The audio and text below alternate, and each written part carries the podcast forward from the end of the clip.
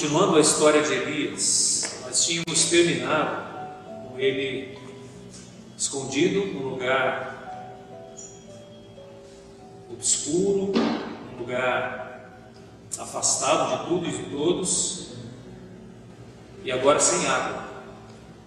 Então vem a ordem de Deus para ele.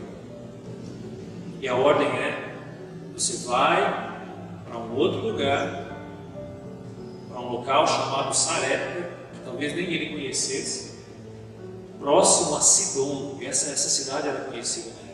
Era uma grande cidade.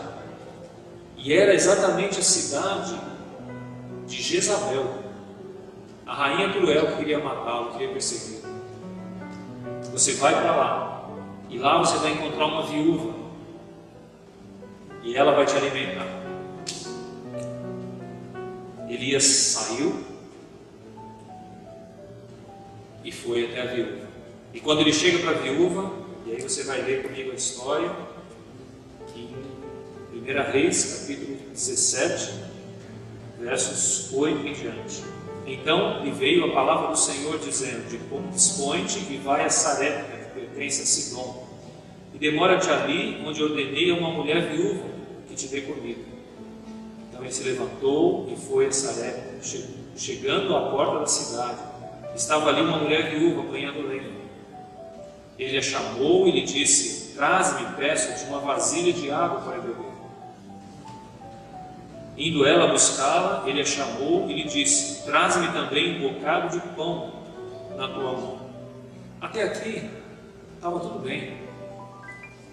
Deus colocou a viúva na porta da cidade, ele falou: Puxa, Deus, obrigado, tudo certo. E de repente a viúva disse para ele: Porém ela respondeu, verso 12: Tão certo como vive o Senhor teu Deus, nada tenho cozido. Há somente um punhado de farinha numa panela e um pouco de azeite numa botija. Vês aqui, apanhei dois cavacos e vou preparar esse resto de comida para mim e para o meu filho. Comê-lo-emos e morreremos. Elias lhe disse: Não temas. Vai e faz o que disseste, mas primeiro Faze dele para mim um bolo pequeno e traz-o aqui para fora. Depois farás para ti mesmo e para o teu filho.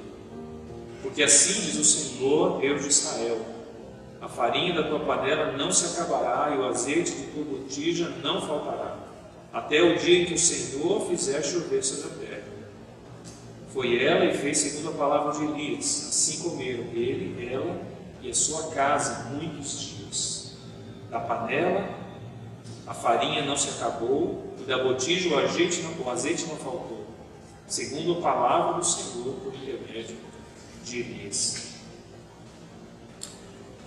Quando a gente chega numa situação em que Deus vai abrindo as portas, as, as, as circunstâncias apontam favoravelmente para nós, que a gente está fazendo está certo, a gente continua com fé, com esperança, animados.